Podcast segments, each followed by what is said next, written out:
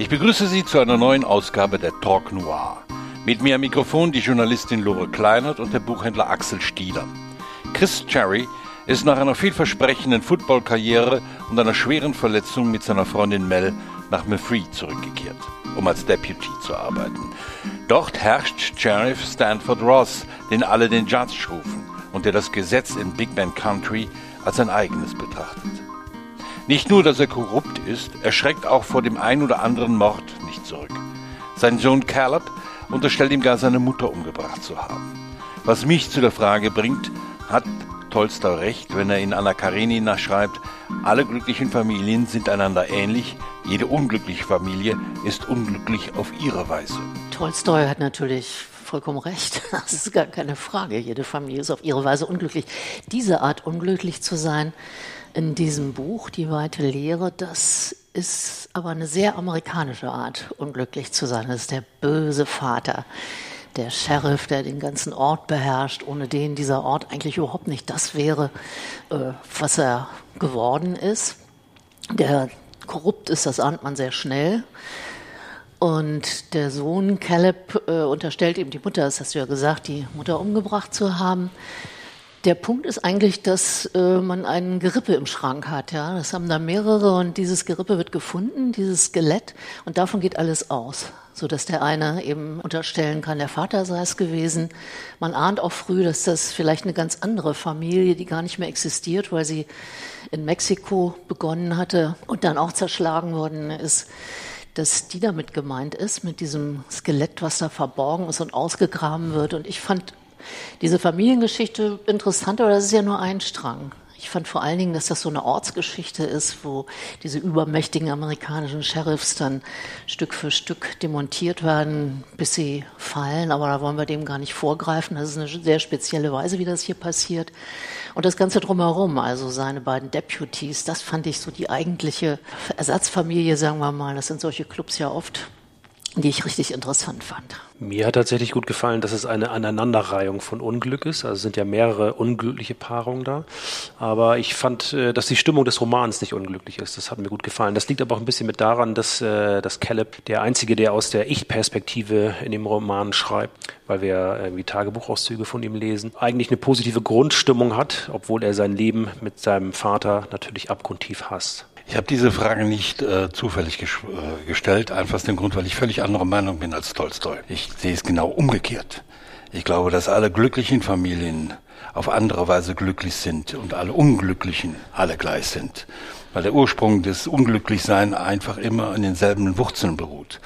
Wir sehen auch hier eine unglückliche Familie mit Caleb und ihr, ihrem Vater, wo ein, wo ein Mann im Grunde ähm, seine Grenzen sich selbst nicht setzt und glaubt, er könnte machen und tun und lassen, was er wolle. Natürlich bewegen wir uns im Genre Krimi, es kommen also auch Morde darin vor, aber ähm, die Suche nach Glück, auch in diesem Roman, ist so diffizil, dass ich Tolstoi unterstelle, dass er im 19. Jahrhundert einfach ein anderes Weltbild hat als wir heute. Und dass es viel einfacher ist, aus, aus Upper Class, der russischen Upper Class damals zu sagen, Glücklichen sind alle gleich. Ich glaube das nicht.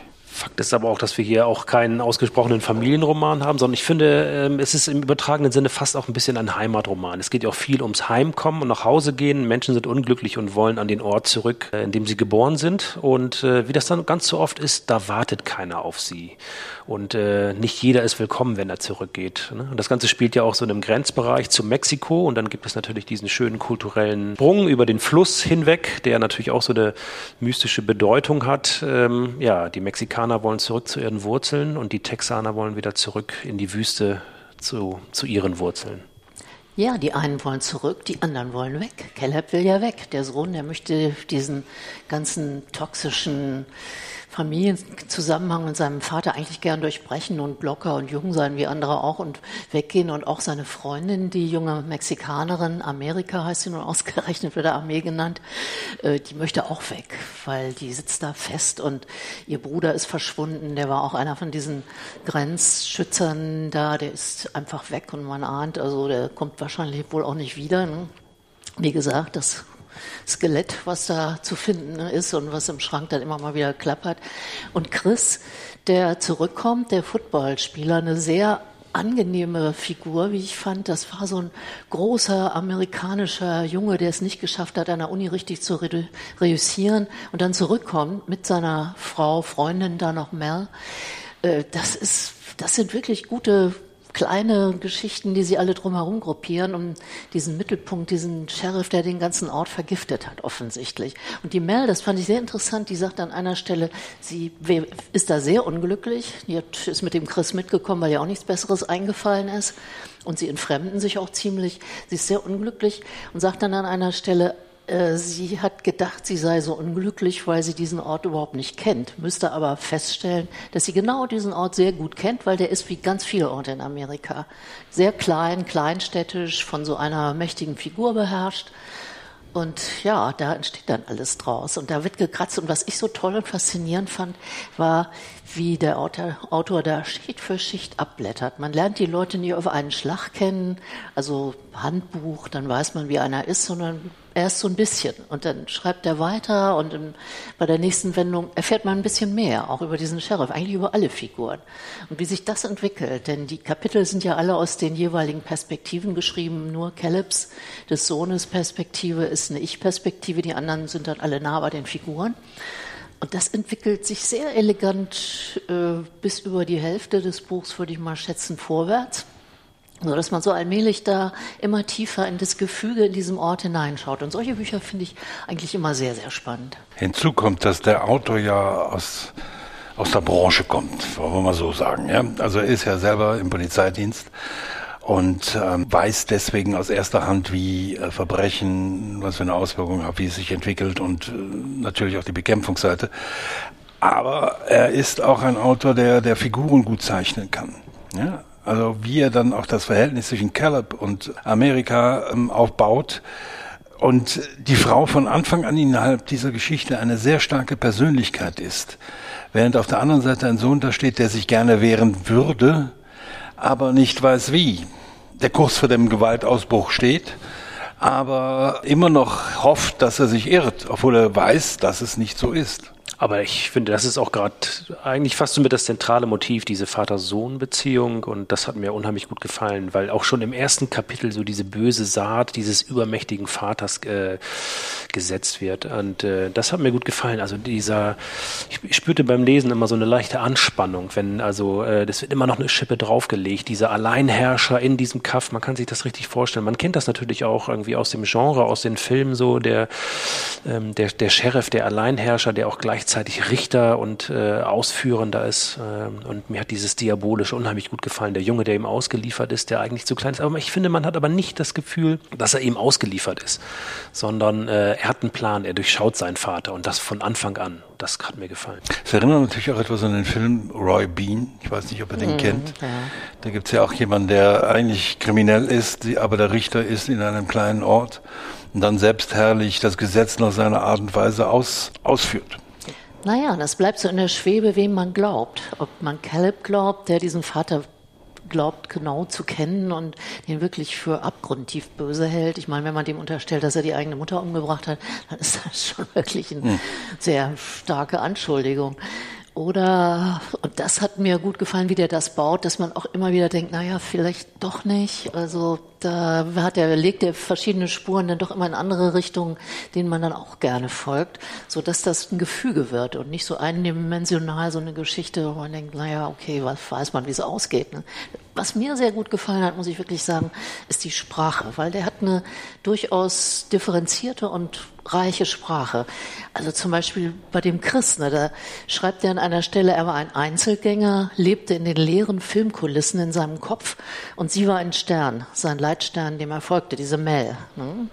Und das ist so ein Satz, wo ich denke, ja, die Kulissen in seinem Kopf. Ne? Das ist ein Typ, der Chris, der liest, auch eher ungewöhnlich in so einem Ort wie diesen Murphy in Texas, im Süden von Texas, wo das stattfindet, oder Südwesten ist es genau genommen. Ich denke, ja, da schafft er mit kleinen Bemerkungen, mit wenigen Sätzen charakterisiert etwas, was dann anfängt, einen wirklich zu interessieren. Und damit kriegt er auch eine andere Ebene als in manchem anderen amerikanischen Roman. Das finde ich ganz gut, äh, das, was du ansprichst, diese, wie er dann auch natürlich äh, sich selbst dann als Autor mit irgendwie einpflegt und dann diese Dialoge, die er mit der, mit der Lehrerin hat, diese Auseinandersetzung über Literatur, die allerdings auch, sind auch schöne Bilder, diese abgestaubten Kartons aus der Vergangenheit. Er hat ja ein abgebrochenes Literaturstudium äh, die Kisten, die da rumliegen, die Bücher, die da irgendwie zerfleddern. Das macht Spaß. Also das ist jetzt auch nicht so eine tumpe Umgebung, sondern ähm, ja, da steckt Tiefe drin. Ja, und die Lehrerin zum Beispiel ist ja auch eine Frau, die ein Geheimnis hat, was man so allmählich ein bisschen davon erst erfährt. Nicht mal ganz genau, denn deren Mann, äh, den hat sie irgendwann blutüberströmt da aufgefunden, in der offenen Haustür lag der. Und bis man weiß, was eigentlich geschehen ist, ist der Roman aber schon sehr weit vorangeschritten. Und das finde ich sehr, sehr gut, dass die Geheimnisse der Personen und eigentlich aller Personen sich so langsam, Schritt für Schritt enthüllen und so langsam zu einem Bild werden, einem Vexierbild, was sich auch wieder ändern kann kann. Das hat der wirklich, also für ein Erstlingsbuch muss ich sagen, da bin ich doch sehr gespannt, wie das weitergeht. Denn es ist ja das erste, der erste Roman einer Serie, die an diesem Ort Murphy, den es nicht wirklich gibt, aber der da an der Grenze zu Mexiko liegt, mit all den Problemen, den Flüchtlingen, die da immer über die Grenze kommen und so. Also das finde ich wirklich, äh, würde ich sagen, da bin ich an der Angel und werde bestimmt die nächsten beiden Bücher auch lesen davon. Er macht auch nicht den Fehler, dass er äh, den Opfern oder den Tätern, also auch den Mexikanern, keine richtige Stimme gibt, sondern da ist er auch überall bemüht, irgendwie eine gute Zeichnung zu machen. Stark finde ich auch den zweiten Deputy, den wir noch gar nicht erwähnt haben, diesen Crack- oder Mess-Abhängigen und er beschreibt auch diese Sucht, wie er da so rumtigert und irgendwie nach äh, dem letzten Dope irgendwie auf der Suche ist. Das beschreibt er auch so eindringlich. Ähm, das finde ich auch irgendwie spooky so. Der Typ, also der hat man auch das Gefühl, neben dem Judge, der dem brennt irgendwie bei jeder Gelegenheit, der ist immer auch kurz davor, dass ihm die Sicherung durchbrennt. Und das strahlt alles viel Gefahr aus. Also Spur aus Feuer und Blut heißt es ja. da an einer Stelle. Duane Dupré heißt der. Das ist wirklich eine wahnsinnige Figur. Hm. Was sicher auch mit dem Drogenkonsum da zu tun hat. Aber da muss man, pff, ja, das ist einfach unheimlich gut beschrieben, wie so einer dann tickt und immerhin Deputy in so einem Ort ist und wichtig ist und eine Funktion hat. Man weiß ja aus vielen Filmen, wie wichtig diese Deputies dann, ich muss immer an dieses Lied denken, I shot the sheriff. dann kommen ja auch die Deputies dann drin ja. vor. Nee, das ist, man kriegt oft so, so, so Filmbilder, ne? Und einen tollen Satz muss ich euch wirklich auch noch nennen. Das war über den Ort, über dieses Murphy. Da stand äh, eine Filmkulisse, die ideale Kleinstadt, bis man nahe genug dran war und das blutige Zahnfleisch sah und die zwei, drei kaputten Zähne hinten im Mund. Das fand ich ein Bild, das lässt, hat mich für den Rest des Buches eigentlich überhaupt nicht mehr gut. losgelassen. Ja. Das fand ich so gut. Ne? Ich glaube, ein Bild, das wir sicher auch der Übersetzerin Harriet Fricke zu verdanken haben, ja. die das, das Original wirklich hervorragend übersetzt hat. Was mich immer für Kriminalromane oder andere Romane einnimmt, ist, wenn ich anfange mit zu befürchten. Das heißt in dem Roman, dass ich dann plötzlich denke, jetzt fahr bloß nicht zu dem Flugzeug ja. da raus. Oder genau. warum geht denn diese Lehrerin unbedingt jetzt zum Essen? Sie muss doch wissen, was sie da erwartet. Wenn das passiert, dann habe ich das Gefühl, dass ein Autor seine Figuren völlig im Griff hat. Ja. ja. Ging mir ganz genauso, ja, dass man da denkt, oh Gott, jetzt geht alles richtig furchtbar schief. Aber das tut's ja auch dann oft. Ne? Nur die Art, wie er es macht, die ist eben nicht so voraussehbar. Da es geht manchmal, wo man dann denkt, ne? es geht schief, geht es gar nicht schief. Ja, ja genau. Das stimmt. Und, und das ist ja. das Gute. Das und ist nicht nur so ein, ein Plot, der darauf hinausgeschrieben ist, dass er jetzt da äh, durch Gewalt irgendwie noch spannender wird oder so, sondern man weiß wirklich nicht, was einen jetzt den, auf den nächsten Seiten erwartet. Ja, es rollt nicht so glatt ab und das finde ich immer gut. Ja. ja. dass es dann Kurven gibt und man neue Bilder sieht, man Geisterbahn, ne? man fährt um die Ecke und auf einmal sieht man was ganz anderes. Nee, das ist wirklich toll komponiert und sprachlich auch so auf der Höhe. Ne? Also, weil wir auch den Roman von James Anderson rausgebracht haben, der ja auch in der Wüste spielt, wird ja auch hier die Leere und die Wüste wunderbar beschrieben. Auf eine ganz andere Art und Weise weil sie äh, viel mehr ähm, so verlorene Menschen in dieser Wüste zeigt. Also ähm, es ist die Geschichte der Menschen und nicht die Geschichte der Landschaft. Bei James Anderson ist es teilweise auch die Geschichte der Landschaft, die denn dazu führt, die die Menschen formt. Hier ist aber so, dass sie Menschen in einer, in einer Landschaft leben, wo sie ähm, ja sich irgendwie festgewurzelt haben, wo sie hin noch zurückkehren, wie wie Chris Cherry, der ja ja eigentlich wissen müsste, was ihn erwartet. Er geht zurück mit einer Frau, die eigentlich da gar nicht hin will. Was ja auch schon viel über die Beziehung zwischen den beiden sagt. Und so viel darf man verraten, es gibt, wird dann eine andere Frau geben, die ihn dann fasziniert. Ja, da denkt man auch die ganze Zeit, das geht schief, das steuert auf eine Katastrophe zu, was auch nicht auf eine ganz besondere Weise dann sich auflöst. Da wollen wir überhaupt nicht spoilern. Nee, das ist schon richtig gut. Also ich musste manchmal an James Lee Burke denken, ein bisschen diese Louisiana-Szenerie, die der so wirklich plastisch gemacht hat, wo man den Süden nachgerade riecht, wenn man die Bücher liest. Und hier habe ich ein Gefühl für so eine verlorene Kleinstadt da an der Grenze zu Mexiko bekommen mit riesigen Problemen. Und du hast natürlich vollkommen recht. Der ist 20 Jahre lang und auch immer noch Federal Agent an der Grenze gewesen. Der J. Todd Scott hat, habe ich gelesen, an Leichen von 97 toten Immigranten da mit aufgefunden und auch einen Sheriff kennengelernt, der Drogen geschmuggelt hat und wirklich ein ganz korrupter Vogel war wo er mit beteiligt war, das aufzudecken, der kennt sich wirklich auch aus mit diesen Grenzstädten, die kein, kaum eine andere Lebensberechtigung haben, als diese Grenze da aufrechtzuerhalten und da irgendwas mit anzufangen. Ich hatte zwischendurch das Gefühl, ähm, ja, mich erinnert es auch mitunter an äh, No Country for Old Men. Mhm. Fand ähm, das, was du gerade sagtest, dass die, nicht die Landschaft im Vordergrund steht, sondern diese Typen und ähm, ich fand, ja, das Diabolische ist bei mir im Vordergrund geblieben, so. Fand ich, äh, fand ich herausragend, wie er die Deputies beschreibt. Jede Geschichte hat ja ein Teil Wurzeln auch bei anderen Autoren. Also mir fiel vor allen Dingen bei der Beschreibung des Richters oder des, des Sheriffs Thompson ein. Jetzt fällt mir aber leider der Titel des Romans nicht ein, wo dieser, wo dieser Sheriff langsam aber sicher absolut durchdreht und zum Mörder wird. Ich glaube, der so ähnlich heißt wie der Mörder in mir oder. Ja, ich glaube, der Mörder in mir heißt. Der, der Mörder in mir. Da, da sieht man doch, dass, dass der Autor auch so die, die Krimi-Tradition kennt. Dass er nicht nur ein True Crime Krimi schreibt, sondern dass er, ähm, dass seine Geschichte in, in Geschichten anderer wurzelt. Das ist immer schön, ja. Das hat er in einem Interview auch gesagt. Also er hat sich da auf James Elroy bezogen auf Cormac McCarthy.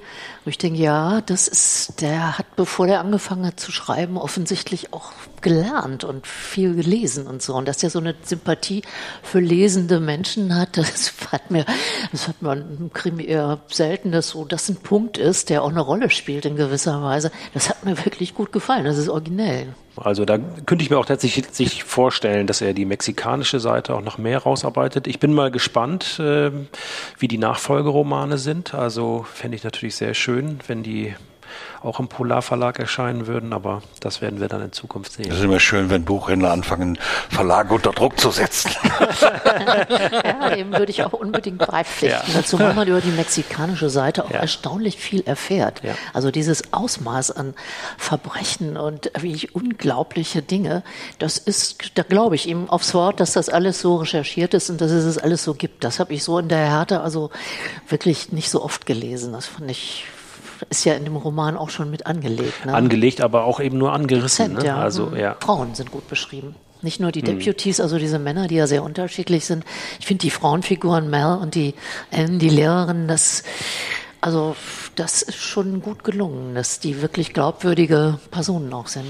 Das ist eine, eine interessante Wendung in diesem Roman, wie die Lehrerin in den Ort gelockt wird. Von diesem Sheriff, der im Grunde auch überall seine Netze auswirft und eigentlich ein vom Sex getriebener Mann ist, der im Grunde jeder irgendwie ich weiß nicht, wie oft er verheiratet, drei oder viermal. Mhm. Ja, ja, ja und, und einige dieser Frauen, wenn sie nicht weggelaufen sind, ähm, werden vermisst und äh, könnten noch ähm, irgendwie nicht mehr am Leben sein. Man weiß es eben nicht genau. Ja. Aber genau diese Fakten, die im Hintergrund dann mitschwingen, wo man erst zu einem späteren Zeitpunkt des Romanes erfährt, was vorher schon passiert ist, äh, dass diese Fährte äh, eigentlich schon vorher gelegt worden ist, das macht es tatsächlich böse. Also da bin ich dann bei dir, was du vorhin sagtest, ja, dass man, dass es einen dann zwischendurch gruselt und man mit den Figuren so mitdenkt, dass man sagt, geh nicht hin. Das ist irgendwie kein Abendessen mit dem Teufel.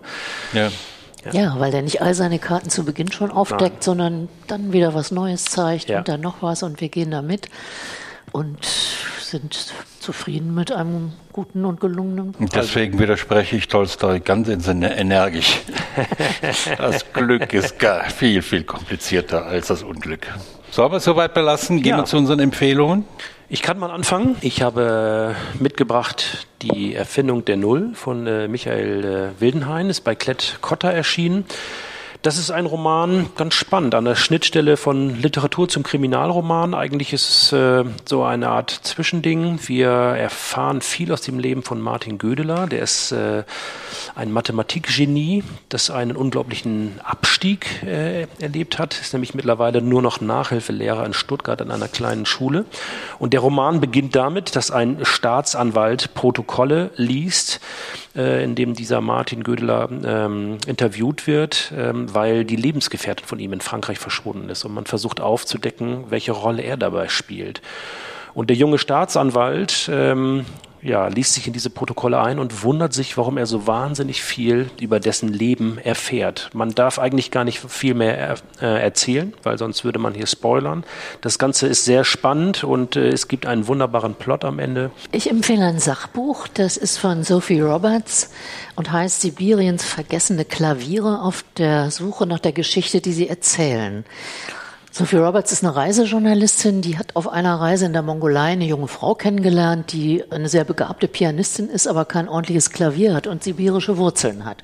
Und die Sophie Roberts macht sich auf die Suche nach einem Klavier für diese Frau. Das ist so die Oberflächengeschichte. Und bei dieser Suche fährt sie durch ganz Sibirien, durch die entlegensten Orte, sehr weit weg, Kamtschatka, wirklich am Eismeer nachher, und sucht Klaviere. Und man denkt sich, hm, Russland und Klaviere. Und da entfaltet sich eine Geschichte, eine Kulturgeschichte Russlands, erst des Zarenreichs, dann der Sowjetunion, die wirklich ganz viel mit Klavieren zu tun gehabt hat, weil die diese Klaviere geliebt haben. Die haben die geholt, die haben Klavierbauer ins Land geholt, oftmals auch deutschen Ursprungs, also die Familie Steinweg, die an Amerika dann die berühmten Steinways hergestellt hat, wo sie ausgewandert sind und die es immer noch gibt in sechster Generation in Baden-Württemberg.